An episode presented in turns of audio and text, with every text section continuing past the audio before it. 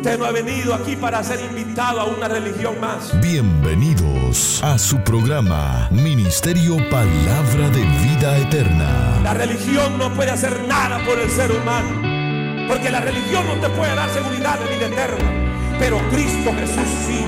Esperamos que este programa sea de mucha bendición para sus vidas. Lo que tiene que hacer es abrir su corazón a Cristo. Recibirlo en su corazón. Con la administración de la palabra, Pastor Juan Interiano.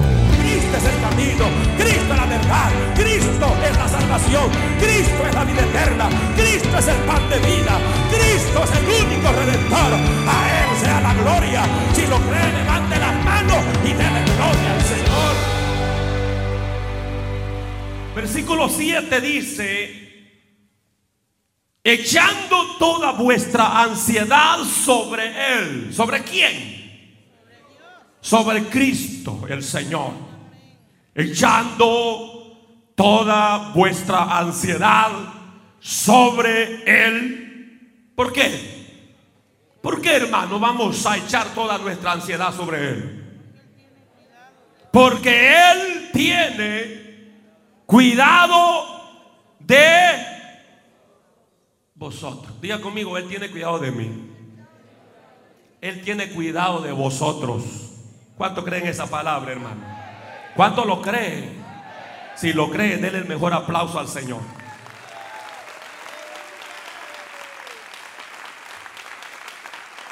El antídoto para la enfermedad del siglo. ¿Cuál es el título del mensaje, hermano?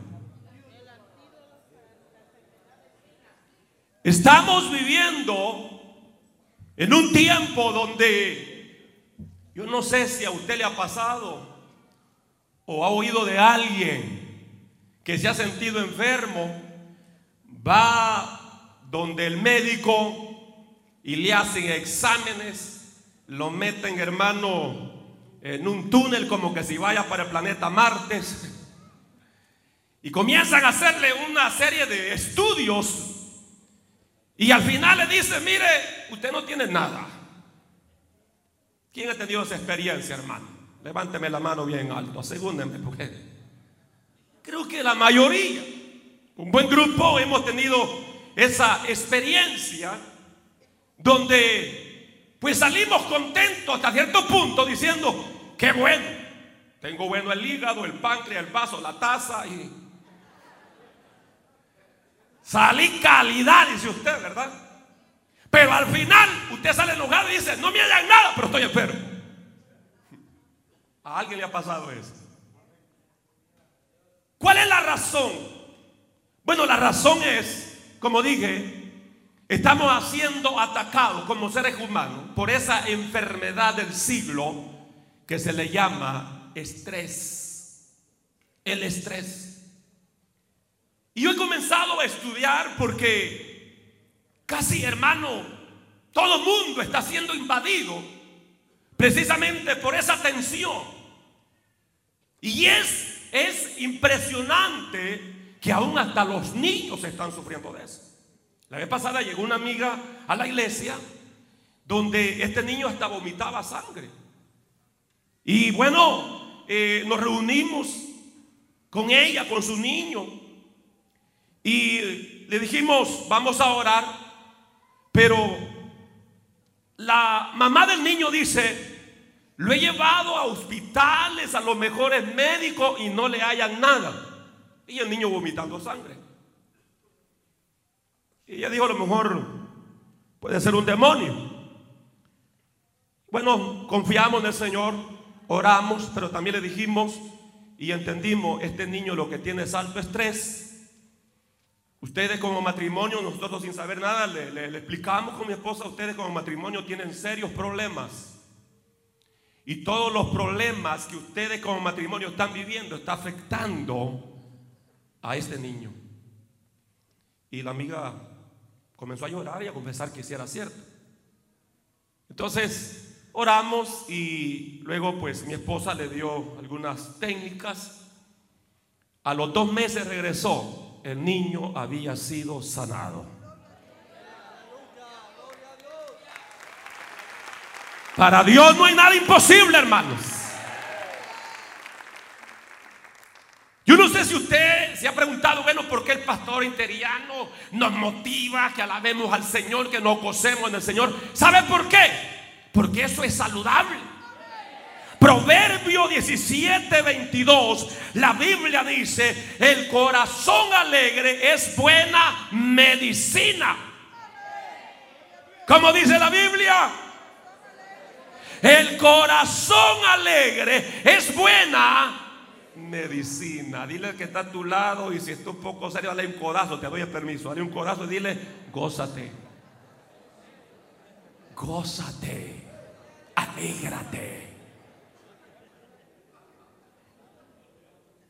El corazón alegre es buena medicina. Pero el espíritu quebrantado seca los huesos.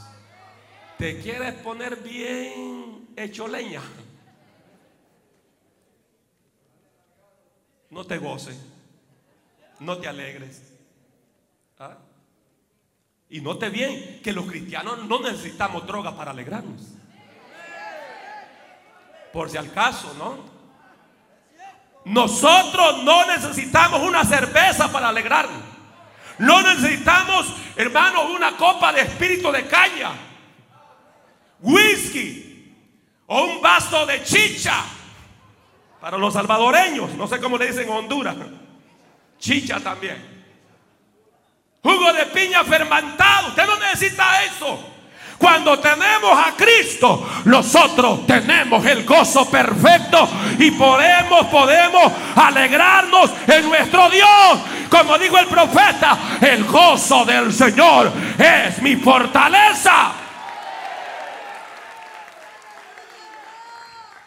Quiero compartir con ustedes una información que llegó a mis manos y que va a ser de mucha utilidad para usted. El profesor Walter Cannon, en un estudio realizado, colocó varios sensores en el cuerpo de un gato para recibir información de lo que ocurría en una confrontación con un perro. O sea, para que me entiendan mejor, era un momento donde el perro iba a pelear con el gato y el gato con el perro. Las manifestaciones fueron diversas. El lomo del gato se puso arqueado, los pelos de punta, las uñas salidas y tensas, las patas rígidas, las orejas retraídas, los dientes pelados y emitiendo gruñidos y bufidos constantes. ¿Por qué? ¿Por qué estaba pasando esto? ¿O por qué le estaba pasando esto al gato? ¿Por qué estas señales? ¿Sabe por qué? Simplemente ocurrían porque en el interior del cuerpecito de este animal había una acción de proceso orgánico como segregación abundante de varias hormonas, aceleración de la circulación sanguínea Aparición adicional de glucosa y glóbulos rojos en la sangre. Reactivación de los mecanismos de coagulación. Mayor intensidad en la respiración. Aumento de la agudeza de los sentidos. Inhibición del sistema digestivo y de otros procesos innecesarios en ese momento. En definitiva, el cuerpo entero del gato tanto por dentro como por fuera, se había preparado para una posible confrontación con el perro. O en su caso, para una rápida huida. Él decía, tengo dos opciones, ya me puse tenso. Peleo con este perro o me le corro al perro. Las respuestas fisiológicas en lo que respecta en el ser humano sucede lo mismo. Los signos orgánicos con los que se manifiesta el estrés no son muy diferentes a lo de los gatos o cualquier otro mamífero. Los seres humanos, mayormente hoy en día, como dije, estamos, hermanos, enfrentando como nunca antes quizás lo que es precisamente el alto estrés o el estrés hasta un nivel que se le llama oxidativo. El cuerpo de los seres humanos es más vulnerable que el cuerpo de los animales en esta área. Entonces el cuerpo se nos pone tenso por situaciones que no se hayan presente. Note bien que el ser humano muchas veces padece problemas que nunca le van a llegar. Casi el 90% de los problemas que usted dice que tiene no son problemas. Simplemente usted los está imaginando que van a ser problemas en el futuro, pero que ya lo está viviendo. ¿Me estoy dando a entender, hermanos? Cuando la tensión llega, en este caso, al gato, al perro, para el gato, si el perro desaparece, a la misma vez también desvanece en breves minutos el estrés, la tensión que había. En cambio, los seres humanos nos preocupamos, nos llenamos de ansiedad, de estrés por el pasado, por el presente, por el futuro.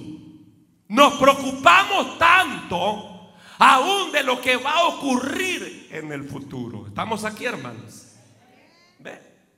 Es decir, los seres humanos nos sentimos tensos hasta por situaciones hermanos que están presentes o que no están presentes en lo que respecta eh, que van a suceder en el futuro.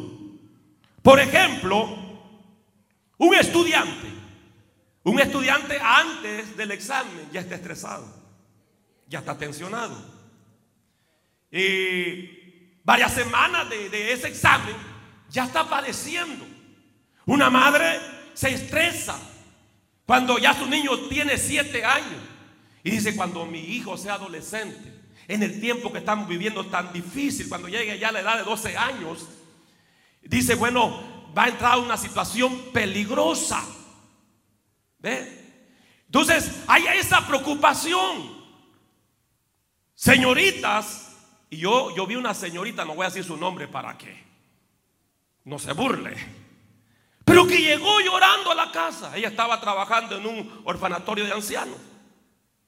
Llega llorando a la casa y luego habla con la mamá y le dice, mamá. Y pero le dice la mamá, ¿y qué, qué te pasa? Dice, yo, yo vengo preocupada, pero ¿por qué? Yo no sé cómo me van a tratar cuando sea una anciana. Imagínense, una señorita de que de 20 años, ya preocupada. Porque cómo la van a tratar cuando sea una anciana. Porque claro, en parte ella trabajaba allí y veía cómo maltratan a los ancianos en los asilos de ancianos.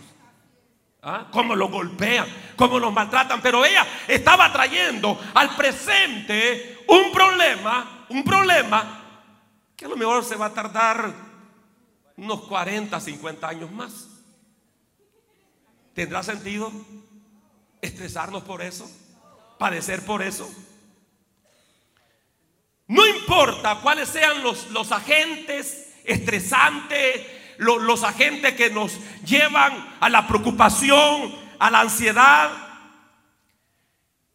El organismo reacciona por esa vía nerviosa, esa vía sanguínea, como se le llama dentro el término eh, clínico. Todas las señales de alarma que llegan al cerebro, al hipotálamo, quien responde enviando señales de estrés por medio del sistema nervioso, por medio del sistema sanguíneo. O sea, eh, eh, lo que es ese químico, hermano, todos los tenemos. El problema son las alteraciones. Si me estoy dando a entender. ¿Ok? Entonces, es decir, que en el sistema nervioso autónomo o vegetativo, el sistema nervioso autónomo dirige las actividades corporales sobre lo que el individuo no tiene un control consciente, como la respiración. Usted no tiene control en la respiración. Usted ni piensa que va a respirar. Hello, qué lindo como Dios nos ha creado, ¿verdad? Nuestro cuerpo. Automáticamente ya estamos programados a estar, ¿cómo? Respirando. Usted no tiene control de la digestión. Usted come hoy, hay que ver el sistema digestivo, cómo le pone ganas para digerir, ¿verdad? Eso es maravilloso, hermano, pensar en nuestro cuerpo. Y yo creo que ya como una introducción quizás cuando entremos a la mayordomía del cuerpo, porque es una máquina excelente que Dios ha hecho, hermano. Es impresionante cuánto dan gracias a Dios por el cuerpo que Dios nos ha dado, hermano.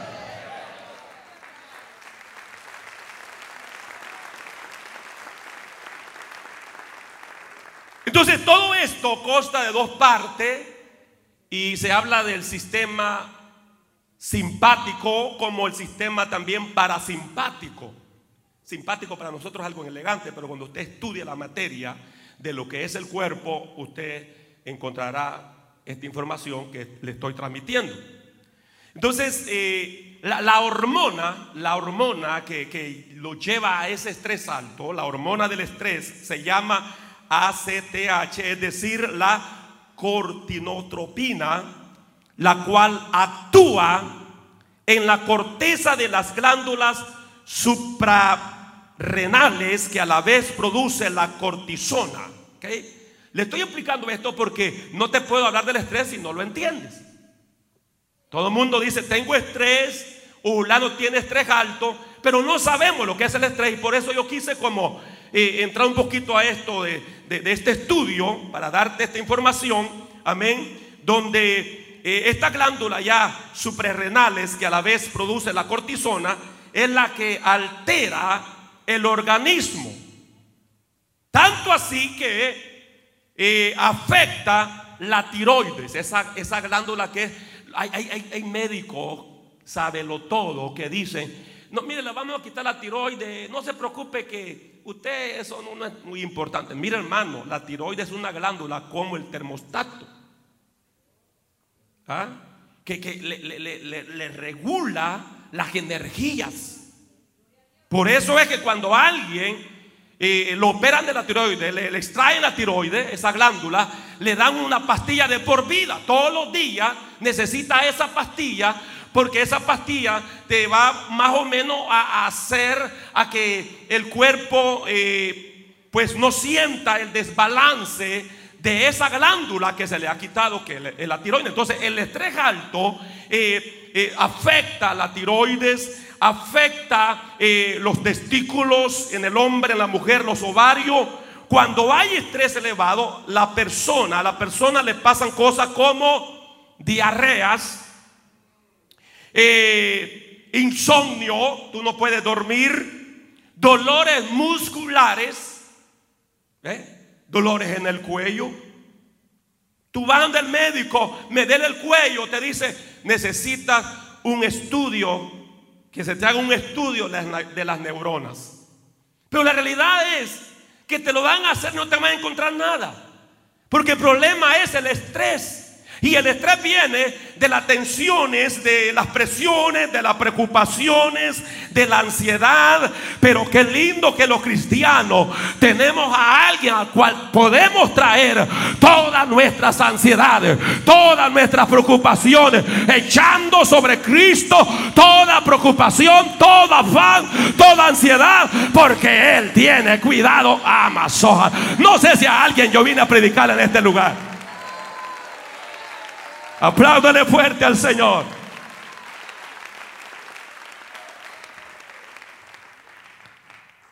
Todo eso te afecta. Te da dolor de cabezas, eh, amnesia, o sea, olvido. Buscando la cachucha, Andy anda sobre la cabeza. Buscando la Biblia y en la mano la lleva. ¿Ah? Amnesia, olvido, tensión, falta de coordinación, etcétera. Respuesta psicológica también provoca una serie de efectos que tienen que ver con los procesos mentales y conductuales, las que conocemos como respuesta psicológica. pérdida de capacidad intelectual. Porque al condensar tus músculos, al comprimir tus músculos, al no tener eh, esa habilidad en la respiración, entonces no te está llegando suficiente oxígeno a la cabeza y por eso tú no puedes coordinar bien los pensamientos. Hello, estamos aquí, hermano. Esta información está cara y se la estoy dando de gratis, hombre. Porque todo esto afecta hay matrimonios que tienen problemas porque están pasando en alto estrés. Un hombre en alto estrés no puede ni amar a su esposa. Una mujer con alto estrés no ama, no puede amar a su esposo. ¿Estamos aquí, hermano?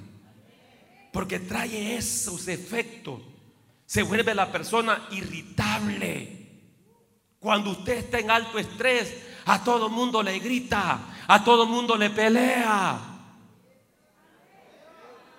Efecto, insomnio, no puede dormir. Ansiedad. Inhibición del deseo sexual. El hombre no puede cumplir con su deber en el matrimonio. Ni la mujer tampoco.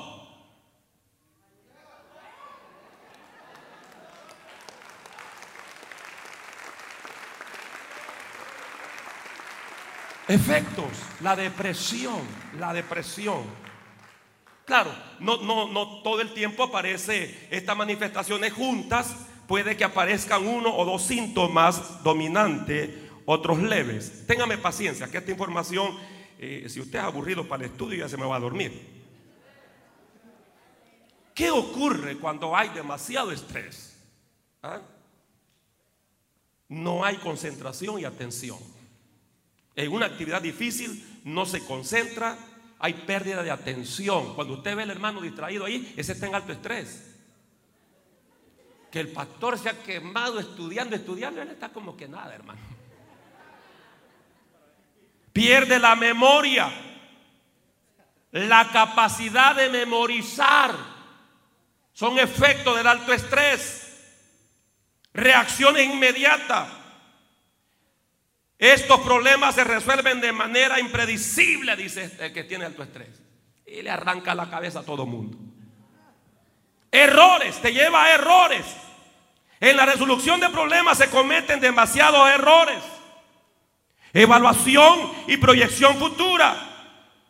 Cuando hay alto estrés, la mente se vuelve incapaz de resolver una situación presente. Tampoco, eh, hermanos, eh, se proyecta a pensar cosas futuras afecta en el área de la lógica y organización del pensamiento. La manera de pensar no sigue eh, patrones lógicos, hay demasiada incoherencia y desorden. En el área emotiva, escuche bien, en el área emotiva, sentimiento y acciones, características, efectos, hay tensión. Cuando hay tensión por el alto estrés, usted no puede mantenerse relajado. Hay eh, efecto como lo que es la hipocondría, esto significa que se sospecha de nuevas enfermedades. Yo siento que ya muchos están bien identificados, hermano. Gente que, que, que dice, mi abuela murió de cáncer. Yo creo que ya tengo cáncer también. Reprenda al diablo, esas no son las herencias nuestras. Cristo nos redimió de toda maldición. Cristo nos ha hecho libre. Aleluya. Alguien diga amén, amén, pastor.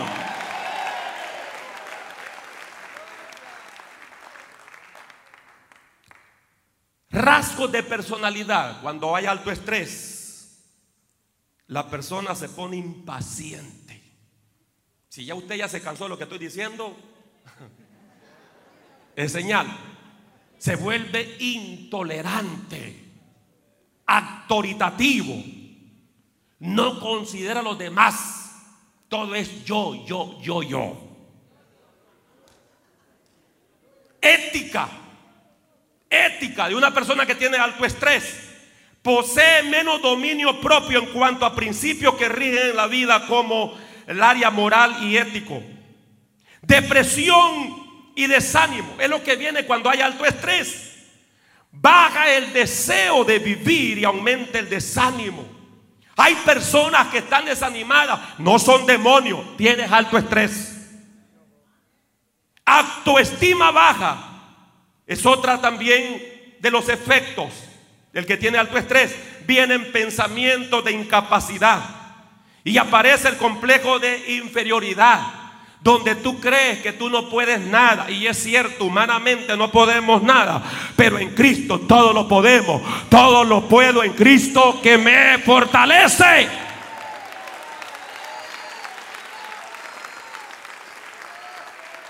Y nosotros no somos cualquier cosa. No es como ese hermano que se fue al púlpito a orar y decía, Señor, ten misericordia de esta pobre cucaracha. No, nosotros no somos seres inferiores. Nosotros somos hijos de Dios. Nosotros somos dotados de la gloria inmarcesible del Rey de Reyes y Señor de Señores. Alguien puede alabar a Dios en este lugar.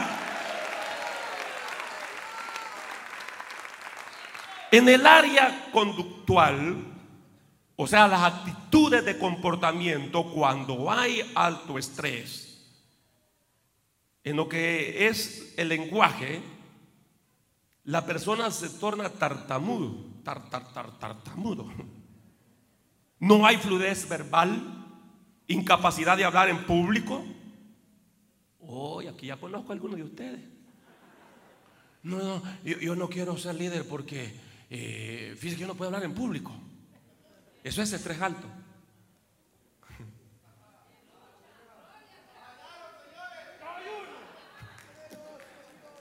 ¿Ah? Eso, son efectos. No es el diablo, no es el demonio, no eres tú. Tienes alto estrés. ¿Ve? Entonces, eso te incapacita para hablar en público de manera satisfactoria. Los intereses. Los intereses de una persona de alto estrés no se entusiasma con nada, hermano.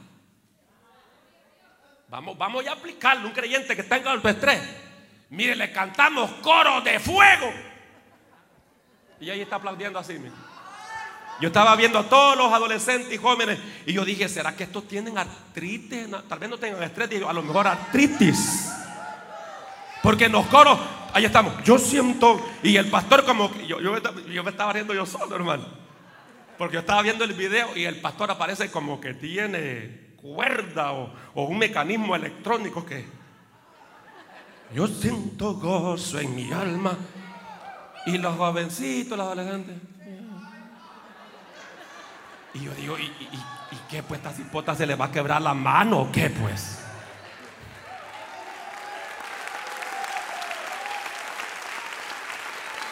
¿Cuántos pueden aplaudir pero con todo el corazón?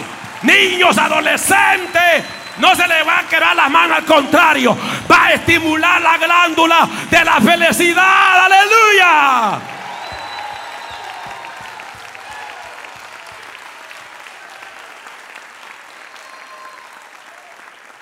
No, no hay entusiasmo, hermano.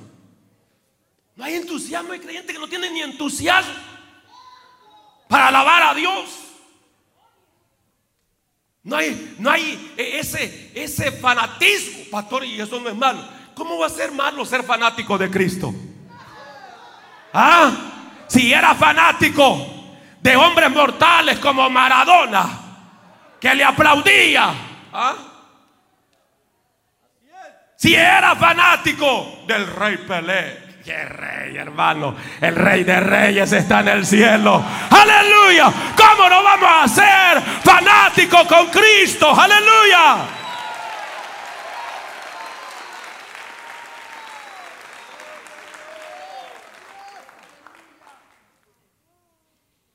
Son señales.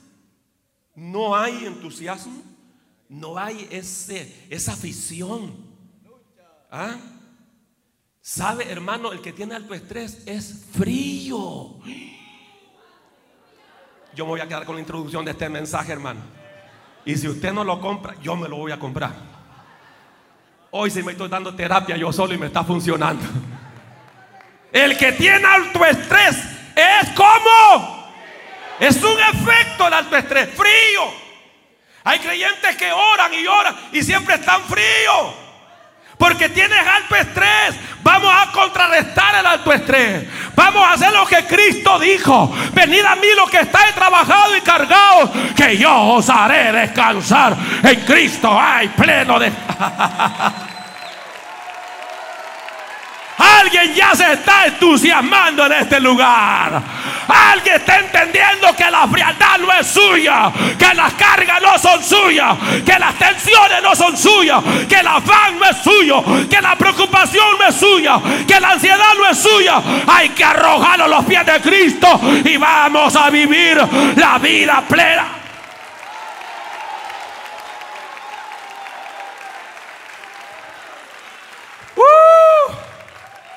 Dile al que está a tu lado, mira loco, nos están hablando. Diga.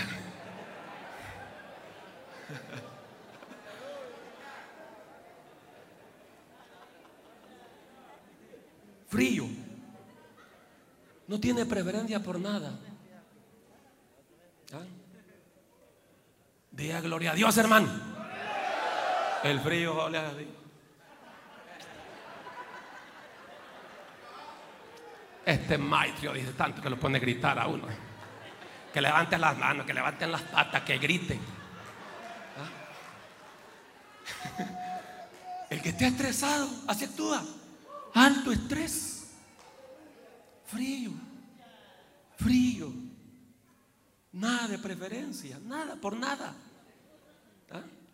A él le da igual si el culto estuvo avivado o no estuvo avivado. A ella no le importa nada. ¿Y para dónde va, hermano?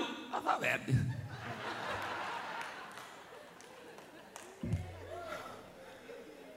Y es cristiano, hermano. No sé, dice mi esposa me lleva a la iglesia.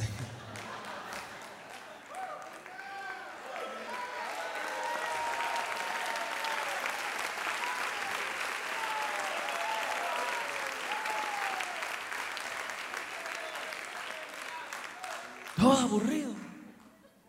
Los padres que tienen alto estrés nunca sacan a sus niños a jugar, a compartir.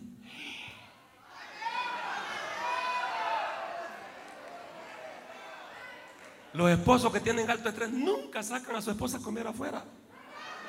En este tiempo la mía la saco todos los días y al kiosco que le he hecho.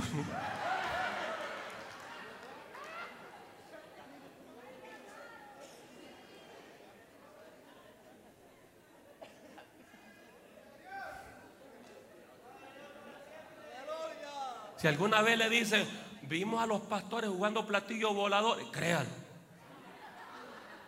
¿Por qué le da risa? Me he comprado un plato volador así de grande, ¿verdad, hermano Ardo? Usted me lo ha visto. Así de grande, ¿ve? Y le digo a mi esposa, vaya, ponete por allá, le digo, ¿dónde está la cámara? Pa, lo agarra.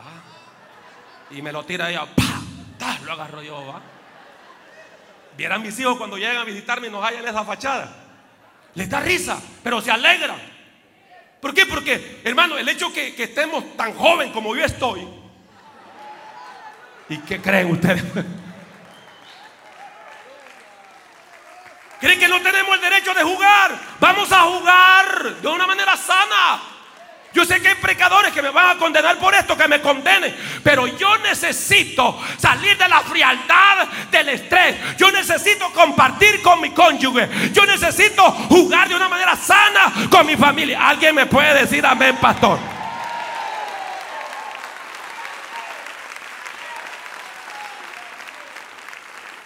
Si alguna vez le dicen, el pastor salió a caminar con la hermana Noemí cuatro millas, momentos corriendo, momentos caminando, créalo, créalo, porque son formas también para decirle al estrés, te bases del nombre de Jesús, aleluya, yo voy a vivir esa vida abundante en Cristo Jesús. Ay, ay, ay, ay, alguien puede decir amén esa palabra. Hay algunos santulones que me están viendo bien raro.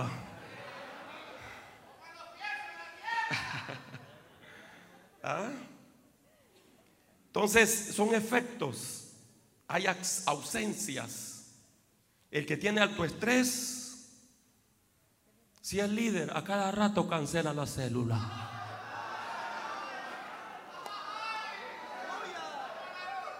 brilla por su ausencia. El que tiene alto estrés no lo ve los martes. Qué suavecito está predicando el pastor interior. El que tiene alto estrés no se le ve los viernes. El que tiene alto estrés brilla por su ausencia en los clamores de 16 horas. El que tiene alto estrés no se ve en la vigilia. El que tiene alto estrés no se ve en los ayunos.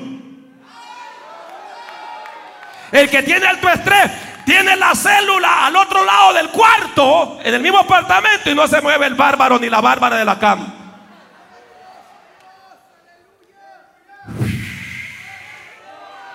Yo veo unas caritas que están bien contentos y otros que más o menos.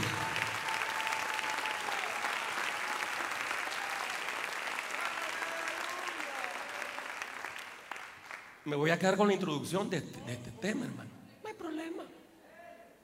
No le voy a decir cuándo va a ser la segunda parte porque usted no va a querer venir.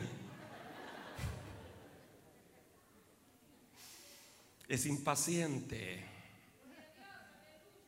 Es impaciente. Esta persona, hermanos, eh, brilla por su ausencia en lo académico, no es perseverante. En todas las áreas hay ausencia. Eh, el que tiene alto estrés necesita estimulantes, necesita alcohol, tabaco, NyQuil. No, no, hay, hermano que me tomé, me tomé ahí un poquito de remedio de NyQuil. La pachita se tomó completo y como está lleno de alcohol, pues. Ese tipo se emborrachó un solo.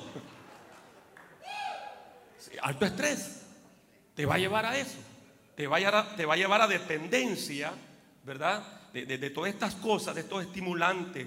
Te, te, te convierte en un drogo dependiente. Un adicto. El día que no tomas café te en la cabeza.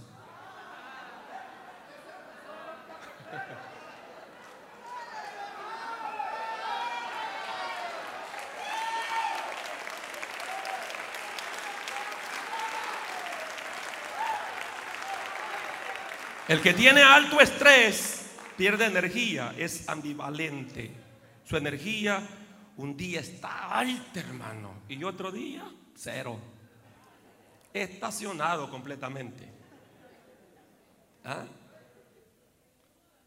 Y se nota, cuando usted anda con energía positiva, alta, se irradia y el gozo y la alegría. Pero cuando usted anda en la energía baja, se le bajan los ojos el rostro, el rostro decaído lo delata. ¿Ah? Áreas que afectan el alto estrés en el sueño, sufre de insomnio, como de repente cae en un sueño profundo. Tus relaciones cuando vaya alto estrés tiende a culpar a otros. Esos creyentes que el pastor, el supervisor, el líder, y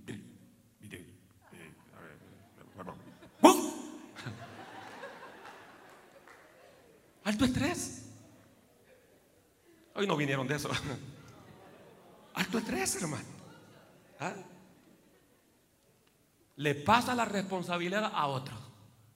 Que otros prediquen, que otros evangelicen, que otros diezmen, que otros se congreguen. Zafira, vos conformaste con una vez al mes que vaya. Que vengamos a la iglesia, le dice la mujer. Y Zafira, amén, le dice. ¿Ah? Las relaciones. Es sospechoso. Hasta de la escoba desconfía la hermana. Allá anda el pobre hombre barriendo con la escoba. Y allá ve que una falta que tiene ese palo ahí. ¿Y con quién estaba? si la, mira hacia el de escoba, mujer. Le Sospechosa, alto estrés, sospechoso también el hombre, ¿verdad? Un gato pasó brincando y pensó que era un hombre.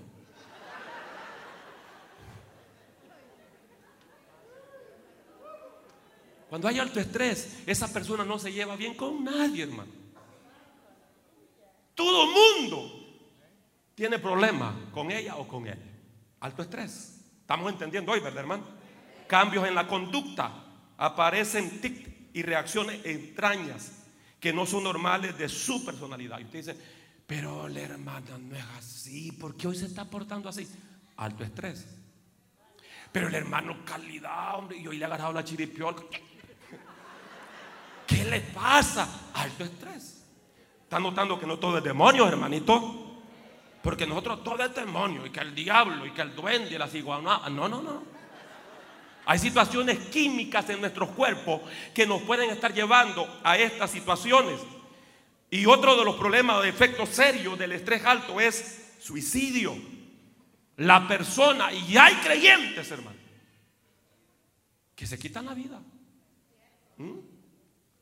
Casi siempre manifiesta esas ideas suicidas. A veces intenta hacerlo. Cuando usted se quiera quitar la vida, venga donde mi persona, que le voy a dar dos patadas santas para que despierta. ¿Cómo usted se va a quitar la vida si Cristo le ha dado vida eterna? Si Cristo le ha dado algo... Alguien puede alabar a Dios en este lugar.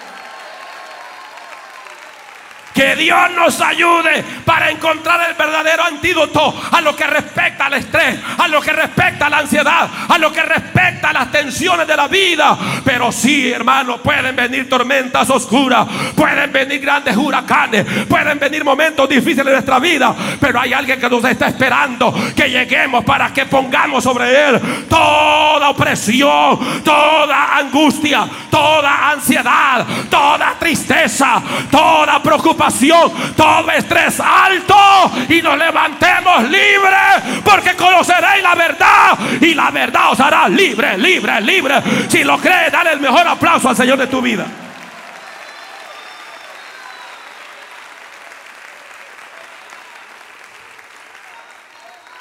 Vamos al Salmo 23 para ir aterrizando. Pero les prometo que lo voy a dejar con la introducción de este mensaje, enseñanza, como usted quiera llamarlo. Lo que sé que ya Dios le habló a usted, hermano. ¿A cuánto ya no habló el Señor? ¿A cuánto nos habló ya el Señor, hermanos? Pero si para eso venimos, pues. Yo llegué a una iglesia donde Dios no me habla y para qué llegar. Pero usted no cometa el error de los que tienen alto estrés, que cuando Dios les habla, más chirudos salen. Yo le voy a chismear. No, hombre, sale contento. Invíteme a comer a las 3 de la tarde. Vamos, vamos al Salmo 23 y con esto finalizamos. Solo un toquecito porque este salmo es profundo, pero estamos encontrando ese antídoto para lo que es el estrés. Salmo 23, un salmo muy conocido. Amén, hermanos. ¿Están felices? ¿Están contentos? Dice, Jehová es mi pastor, nada me faltará. En lugares delicados pasto me hará descansar. Junto a aguas de reposo que me pastoreará confortará mi alma, me guiará por senda de justicia, por amor de su nombre. Aunque ande en valle de sombra de muerte, no temeré mal alguno, porque tú estarás conmigo. ¿Qué más dice?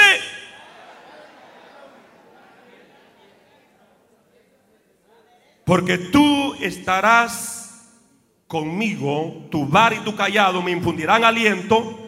Adereza mesa delante de mí en presencia de mis angustiadores.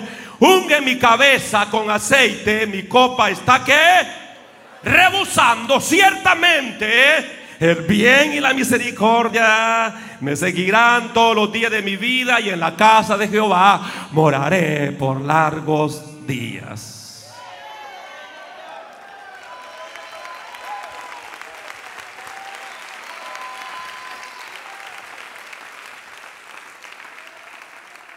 Vamos a ver las siete causas más grandes de la tensión, de las preocupaciones, del afán, de la ansiedad. Y todas ellas se encuentran en este Salmo 23, como también eh, los antídotos. Eh, también se encuentran en este Salmo 23. La primera causa del estrés es la preocupación. ¿Cuál es la primera causa del estrés? Las, la preocupación. Y la realidad es que todos tenemos preocupaciones. ¿Ve? Aquí habla, este salmo habla de la finanza. La finanza trae preocupaciones, el trabajo, estudios, matrimonio, la familia, las relaciones, los niños, la salud, el futuro. Todo eso ocasiona, ¿qué ocasiona? Preocupaciones. Una de las cosas que Dios últimamente me ha estado exhortando a mí ha sido, sobre todo, que aprenda a descansar en Él. ¿Ok? Hay tres problemas serios con las preocupaciones. Número uno, es inútil, es en vano que nos preocupemos porque nunca se logra nada y se resuelve nada con la preocupación. Al preocuparse, no puede cambiar el pasado. Por mucho que usted se preocupe por el pasado, no lo va a cambiar. Hello. Y ahí va a estar autoculpando. Y que por esa locura que hice y estoy en esta desgracia. Mire, por mucho que usted se preocupe por su pasado, eso no resuelve. ¿Están aprendiendo algo? La preocupación no puede controlar el futuro. Por mucho que usted se preocupe por el futuro, no lo va a poder controlar. Y lo que viene a convertirse en nuestra vida es en cuadritos. Es inútil, no funciona. Lucas 12:25. ¿Sabe lo que dijo Cristo? ¿Quién de vosotros podrá con afanarse añadir a su estatura un codo? Ya tú eres bajito, conformate, eres enano, hombre. Eso no es insulto, es una realidad. Cristo dijo, por mucho que te afane, Podrás en un momento quizás conseguir algunos tacones altos y levantarte un poquito, pero, pero no vas a poder. Es inútil. ¿Ah? Lo mejor es que te aceptes como tú eres. Que eres bajito. Gloria a Dios, Dios te hizo así. Hay ventaja para los de baja estatura. Hay sitios donde uno va incómodo por ser alto, pero el bajito va bien.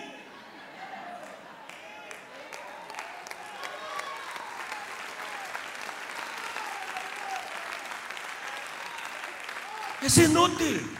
Hay cosas que tú no puedes cambiarlas por mucho que te afanes. Ay, es que mis pompis son aplastadas. Bueno, y te ponen silicona que después se te pudran, ¿no? ¿Por qué afanarse? ¿Ah? Hay una señora que lleva ya 150 eh, eh, operaciones, hermano. Plástica, ¿sí es verdad? Cirugía plástica. Ya le pusieron todo el cemento, todo el plástico y sigue lo mismo, peor. Porque son gente que están afanada por cosas que no hay que afanarse. Estamos aquí, hermano. Es como yo me afanar, hermano, porque tengo una nariz grande, larga. No voy a ver cómo me, me la recortan un poco. ¿Qué importa? Mejor, más aire puedo respirar.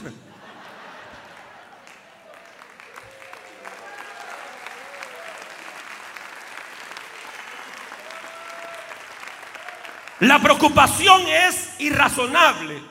La preocupación lo que hace es exagerar tu problema. La preocupación lo que te lleva es a que eh, eh, el problema ese lo vea gigante, lo vea grande. ¿ah? Y entre más usted repasa sobre algo, eh, sobre lo que usted está angustiado o lo está angustiando, más grande se hará. Preocuparse por algo que no puede cambiar es inútil. Cuando hay algo que usted no pueda cambiar, ¿qué es lo que va a hacer? Confiar en el Señor, aleluya. Declarar lo que dice el Salmo 95, versículo 3. Porque Jehová es Dios grande y Rey grande sobre todos los dioses. Tengo un problema que no puedo resolver, pero mi Dios lo puede resolver porque Él es Dios grande, Él es Dios poderoso. Salmo Salmo 77, versículo 13, que Dios es grande como nuestro Dios. Ah, tienes algún problema serio que tú no lo vas a cambiar por mucho que te preocupes. ¿Sabes qué? Confía en el Dios grande que tú tienes. Confía en el Dios poderoso. Alguien dijo, preocuparse por algo que usted puede cambiar es de tonto. Porque hay cosas que usted las puede cambiar. ¿Ah? Hay cosas que las podemos cambiar. Y el no cambiarla es de tonto. ¿Ah? Si tú ves que un novio te está maltratando, tú puedes cambiar esa relación. Hello. Tú ves que un hombre eh, no son matrimonios y te, quiere aprovechar de ti, tú puedes cambiar esa relación. ¿Estamos aquí, hermano? ¿Ah? Lo que, lo, que la Biblia nos dice es que por nada nos preocupemos. Sea que el problema lo podamos resolver, no nos preocupemos porque lo podemos resolver, resolvámoslo ya y se acabó. Sea que el problema no lo podemos resolver, no nos preocupemos porque tenemos un Dios grande que puede resolver todos nuestros problemas.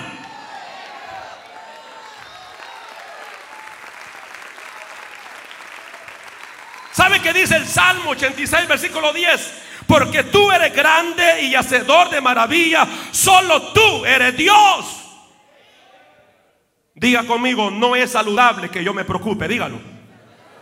No es saludable. Voy a luchar. ¿Cuántos se van a unir conmigo a que no los vamos a preocupar más, hermano? Y aunque veamos como que el mundo se nos está cayendo, y aunque veamos como que ya nos vamos a morir, no perdamos la esperanza. Aleluya. Y si no funciona la esperanza en esta vida, va a funcionar en la vida eterna. De cualquier manera, confiemos en Dios, creámosle a Dios. Aleluya. Alguien puede alabar a Dios en este lugar.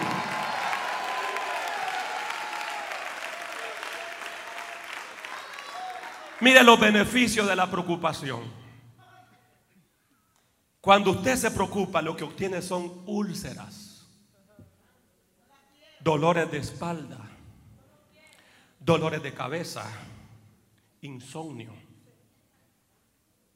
Se ha estudiado biológicamente nuestro cuerpo. No, nuestro cuerpo no fue hecho para que se preocupase. Porque el preocuparnos nos hace insanos. O sea, nos volvemos enfermizos. El preocuparnos nos hace infelices.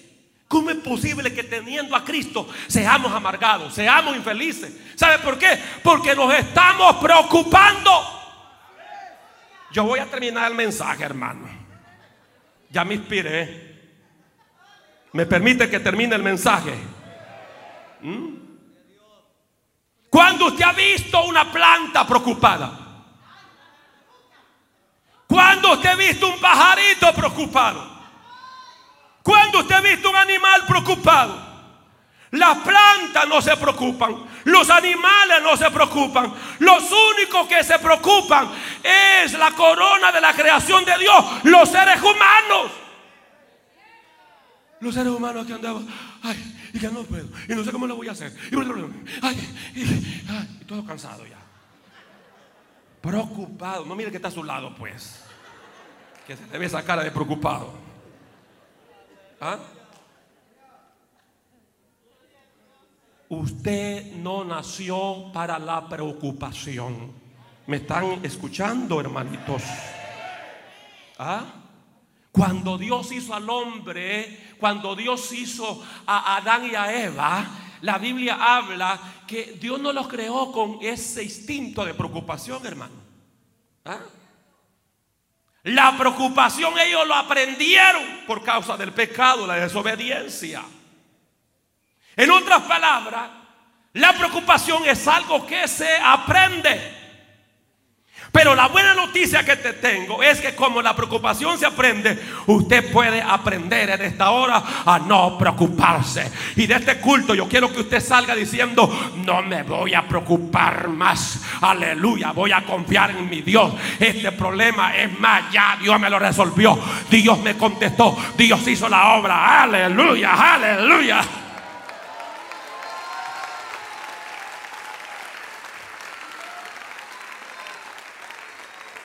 Alguien dijo, la vida es demasiada corta para desgastarnos en las preocupaciones, en los afanes, en las ansiedades de la vida.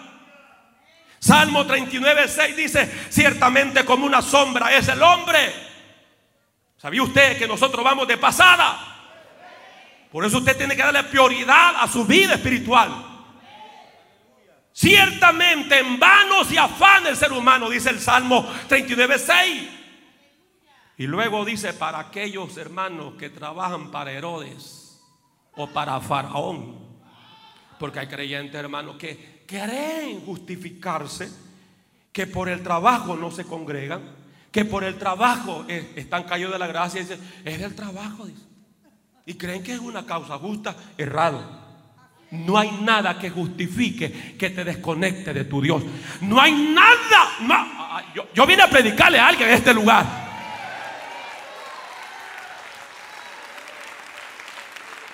Ciertamente es en vano ese afán.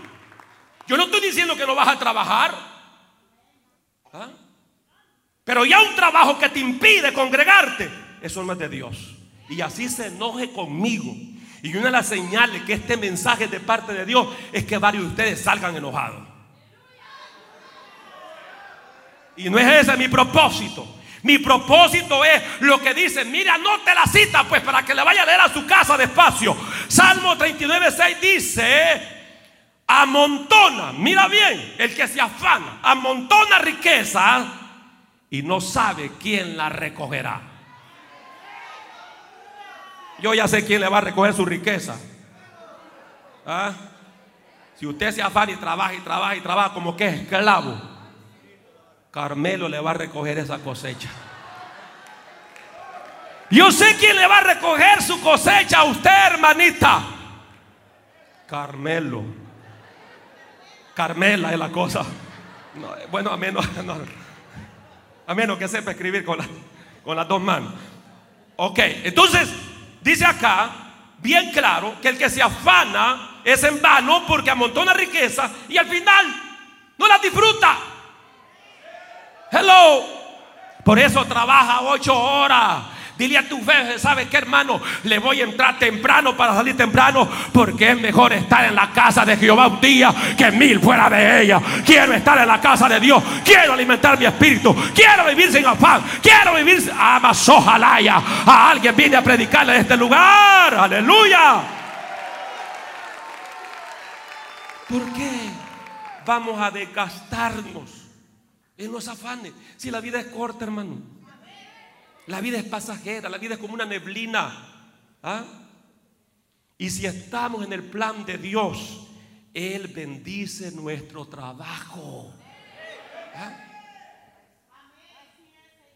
El que nace para tamales, del cielo le caen las hojas.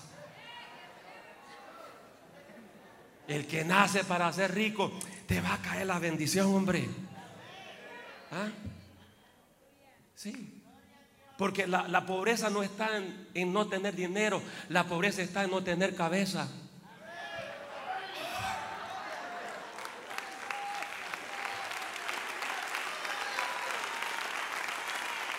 Hay gente que gana rete que bien y están pelados.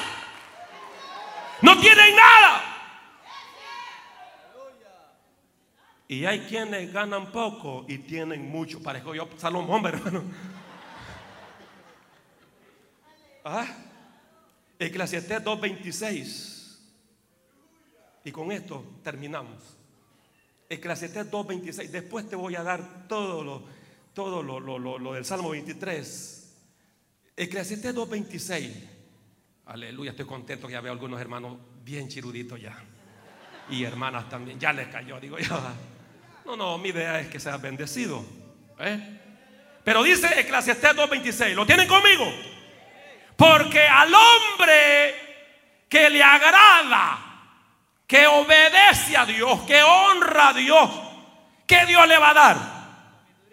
Sabiduría. ¿Qué más le da? Ciencia. ¿Qué más? Gozo. Más al pecador da el trabajo. O sea, son esos esclavos, ¿verdad? Que esos no trabajan ocho horas, diez horas y doce horas. Y, y aquel gran afán, hermano. Y entre más te afanes, más rápido te vamos a enterrar. Y no importa que estés jovencito. Ahí vamos a dar café amargo, lo vamos a dar para acordar tu amargura.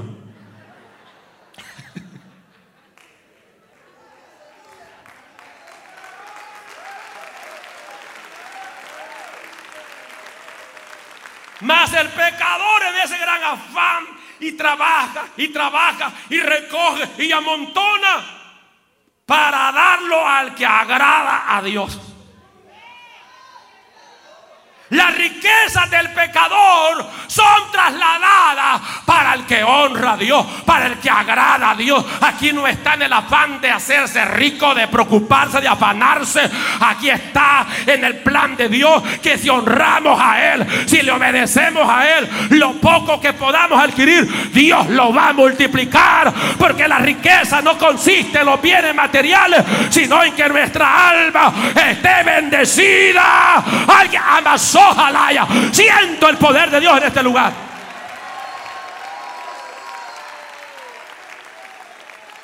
Todo ese gran afán del pecador de trabajar, de recoger, de amontonar, dice al final del verso, también es esto vanidad y aflicción de espíritu.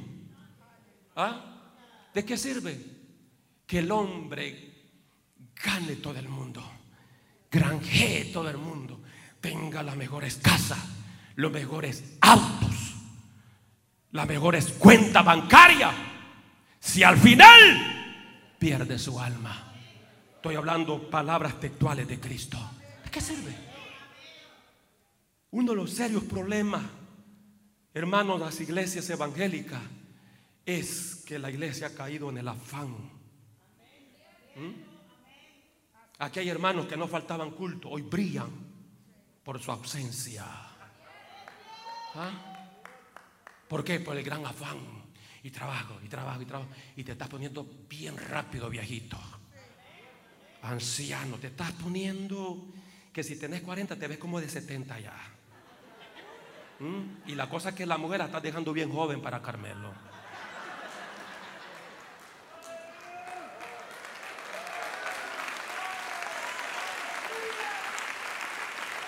Vamos a disfrutar la vida. Ah, yo he venido para eso. No es la voluntad de Dios que estemos estresados, hermano. Una de las grandes ignorancias que he cometido es que he amado tanto y lo voy a seguir amando, pero ya no me voy a estresar por ustedes. Yo me he estresado demasiado, hermano. Y por eso que me he metido estos estudios, porque yo he estado pasando un proceso de un estrés alto. Y yo dije, he sido un loco, Señor, perdóname.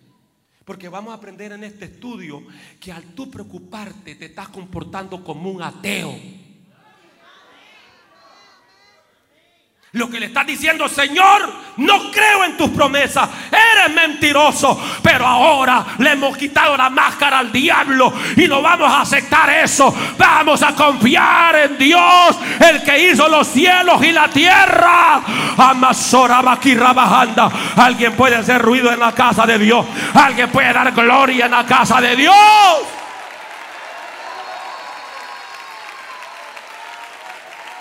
Aleluya.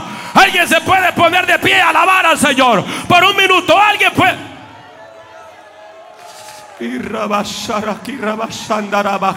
Vamos, vamos, vamos, alaba a Dios. Si Dios ha hablado a tu vida, alábale, alábale, alábale, alábale, alábale. Nadie se mueve en esta hora. Es el momento de ministración del Espíritu. Nadie se mueva. Vamos, vamos, vamos, alaba a Dios. Levanta la voz, apláudale fuerte. Por un minuto, apláudale, apláudale. Y dale gloria.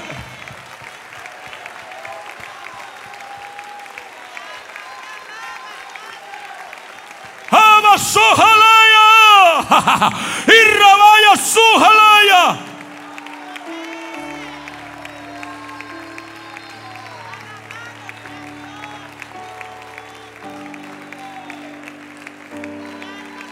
Iglesia del Señor, Dios te dice en esta hora, no es mi voluntad que vivas en esa carga de opresión. No es mi voluntad que vivas afanado y preocupado. No es mi voluntad que vivas angustiado. Yo te he salvado para darte vida eterna. Yo te he traído a mis pies para que seas feliz. Oh, aleluya. Solo tiene que tocarle a través de la fe una vez más al Señor. Si tan solo tocar el borde de su manto. Digo aquella mujer que estaba estresada por esa enfermedad, esa dolencia.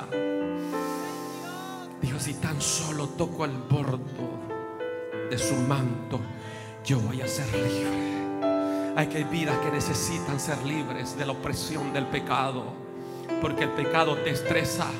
Cuando hay desobediencia en tu vida, te estresas, te angustias. Aleluya. Pero en esta hora yo hago un llamado a aquellas personas yo hago un llamado a aquellas personas que no tienen a Cristo como su Salvador. Véngase corriendo en esta hora. Véngase corriendo en esta hora. Traiga esas cargas de angustia, de dolor, de tristeza. Esa opresión por el pecado, por la maldad. Véngase, el Señor le ha traído mujer para que sea libre. No has venido a escuchar una religión. Porque una religión no te puede librar de la opresión del pecado. Un libro no te puede librar de la opresión del pecado. Una práctica de una ceremonia no te puede librar, pero Cristo está aquí para librarte. ¿Quién es la primera mujer que dice yo quiero a Cristo? Yo quiero a Jesús como mi Señor. ¿Quién es la primera mujer? El primer valiente. La Biblia dice que el reino de los cielos sufre violencia y solo los valientes lo arrebatan. ¿Quién es el primero? Hay alguien en esta hora que quiere reconciliar con el Señor, aceptar a Cristo rápido, rápido. Hoy es tu día de salvación. Si hay alguien, hermano, no le vaya a obligar pero sí puede acercársele. Aleluya. Yo entiendo el llamado porque el tiempo aquí es, apremiante. El tiempo aquí es apremiante. Pero el llamado está en pie. Hay alguien en esta hora que quiera reconciliar o aceptar a Cristo. Salga de ese lugar en esta hora. La iglesia levanta su mano derecha al cielo, cierra sus ojos y comienza a decir, Señor, toque esa vida. Señor, liberta esa vida. Señor, sane esa vida. Restaure esa vida. Vamos pues, la iglesia ora con poder pues. El llamado está en pie. El llamado está en pie. Tú no naciste. Tú no naciste para la condenación. Tú no naciste para estar en esa depresión, en esa angustia. Tú naciste para ser libre. Tú naciste para ser salvo. Tú naciste para tener vida eterna. Dios bendiga esa vida. Dios bendiga esa vida. ¿Quién más en esta hora? Rápido. Lo, que van a reconciliar me lo pone aquí en el centro, hermano. Aquí en el centro, porque yo voy a aprovechar el llamado rápido también para aquel pueblo que dice: Dios me ha hablado. Yo soy uno de esos que estoy en alto estrés, pero he entendido la palabra que tengo que echar toda mi ansiedad sobre Cristo. Toda mi ansiedad sobre Cristo. El Señor te ha traído para salvarte. No es casualidad. Dios te trajo para salvarte en esta hora. Dios bendiga esa, más que, esa vida más que viene. Alguien más en esta hora. Alguien más. Alguien más en esta hora. Que dice, Señor, te necesito. Señor, te necesito. Señor, te necesito. Señor, te necesito. Trae a Él tus cargas. Lo único que podemos traer al Señor son nuestras cargas, nuestros pecados, nuestras ansiedades, nuestro afán, nuestro estrés pero hoy el Señor está aquí para sanarte. Hoy el Señor está aquí para salvarte, hijo. Hoy el Señor está aquí. Esto no es una religión. No, no. Esta es una relación personal con Cristo. Esto no es terapia masiva. Es la palabra de Dios. Aleluya. Voy a pedir en esta hora que las vidas sigan pasando y el pueblo se dispone también. El pueblo se me dispone en esta hora. Aquellos que Dios les ha hablado, aleluya, pase corriendo en esta hora. Aquellos que Dios les ha hablado, aquellos que como su pastor vamos, vamos a decirle, Señor, voy a confiar en ti. Señor, voy a comenzar a depender más de ti, Señor. Si tienes problemas matrimoniales, aquí hay vidas que tienen problemas serios matrimoniales. Ven, únete a tu pareja, únete a tu matrimonio, dale la mano y dile, ¿sabes qué? A lo mejor hemos estado sufriendo por el alto estrés, pero vamos a dejar que Dios nos ministre en esta hora.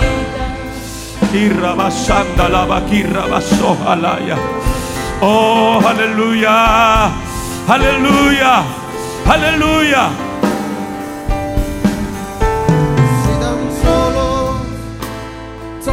el borde de su manto. Si tan solo pudiera ver su rostro. Pase corriendo en esta hora, hermano. Trae tus cargas al Señor. No importa si estás con uniforme, no importa, no importa si estás en una casilla, no importa. Amén. Ven, ven corriendo y deja que Dios te ministre. Porque muchas veces los siervos de Dios nos cargamos. Muchas veces los servidores nos cargamos. Y muchas veces estamos sufriendo, hermano. Por el amor quizás que no hemos sabido aplicarlo. El, amor a la obra del Señor. Y nos ha llevado a ese alto estrés. Vamos a dejar nuestras cargas al Señor. Vamos a dejar todas nuestras ansiedades. Y rabasanda la basojalaya. Oh, aleluya. Aleluya, aleluya. Trae, trae a Él tus cargas, trae a Él tus cargas. Trae, deposita. El Señor te dice que deposites esa carga matrimonial. El Señor te dice que la sueltes ahora. Esa carga ahora. Es abaisita la baba catalaba. Y rababaisa la baba. Ahora.